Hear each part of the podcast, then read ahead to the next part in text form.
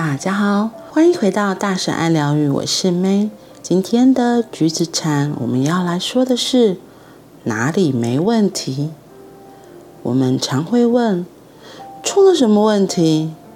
当我们这么问的时候，就已经邀请让人痛苦的悲伤种子出场了。我们感到痛苦、愤怒、沮丧，同时制造出更多类似的种子。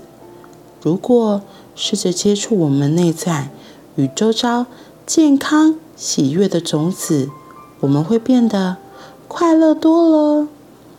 我们应该学会问哪里没问题，并接触没问题的事物。不管在世界上或我们的身体、感受、认知及意识中，都有这么多健全、有进化与治疗功能的元素。如果我们封闭自己，如果我们一直待在自己悲伤的囚室中，就无法接触到这些能疗伤止痛的元素。生活中处处充满惊喜。像蓝天、阳光，还有婴儿的眼睛，我们的呼吸也可以让人无比喜悦。我每天都享受呼吸，但是有很多人只有在气喘或鼻塞时才会珍惜呼吸的快乐。我们不需要等到得到了气喘才来享受呼吸。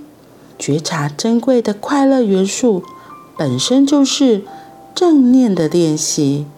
我们的内在与周遭环境都有这种元素，我们在生命中的每一刻都可以享用。如果这么做，我们的内心就会种下安详、喜悦与快乐的种子。这些种子会日渐茁壮。快乐的秘诀就是快乐本身。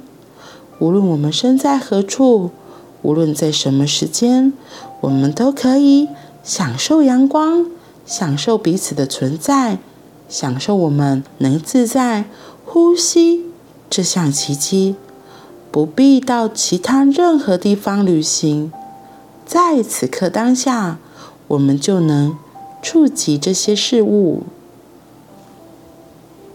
昨天我们有说到，能够种下具有治疗作用、重振人心的种子，然后当我们需要的时候，他就会来照顾我们。然后今天说的是哪里没问题？嗯，我们遇到一件事情的时候，很容易直觉就会说的是出了什么问题，到底哪里有问题，或是要要怎么做，发生什么事。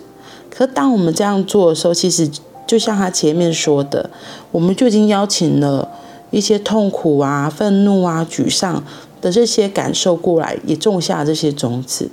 所以他说可以换一种方式问问题，问问题真的很重要。他说我们应该学会问哪里没问题，并且接触没问题的事物。这概念很像之前在并存练习里面也有提到过的，哈克老师里面的并存练习，我们可以用我们好的地方来滋养这些可能有一些需要调整的地方，所以我们要先看到自己的优势好的地方，然后并且壮大这些，就像他这里说的哪里没问题，先让自己可以稳的说哦对好，至少我就是这里是 OK 的，这里是好的，先让这里这个好的。稳的，能够先好好的长大、长强壮之后，然后就可以去照顾那些可能需要调整、需要协助的部分。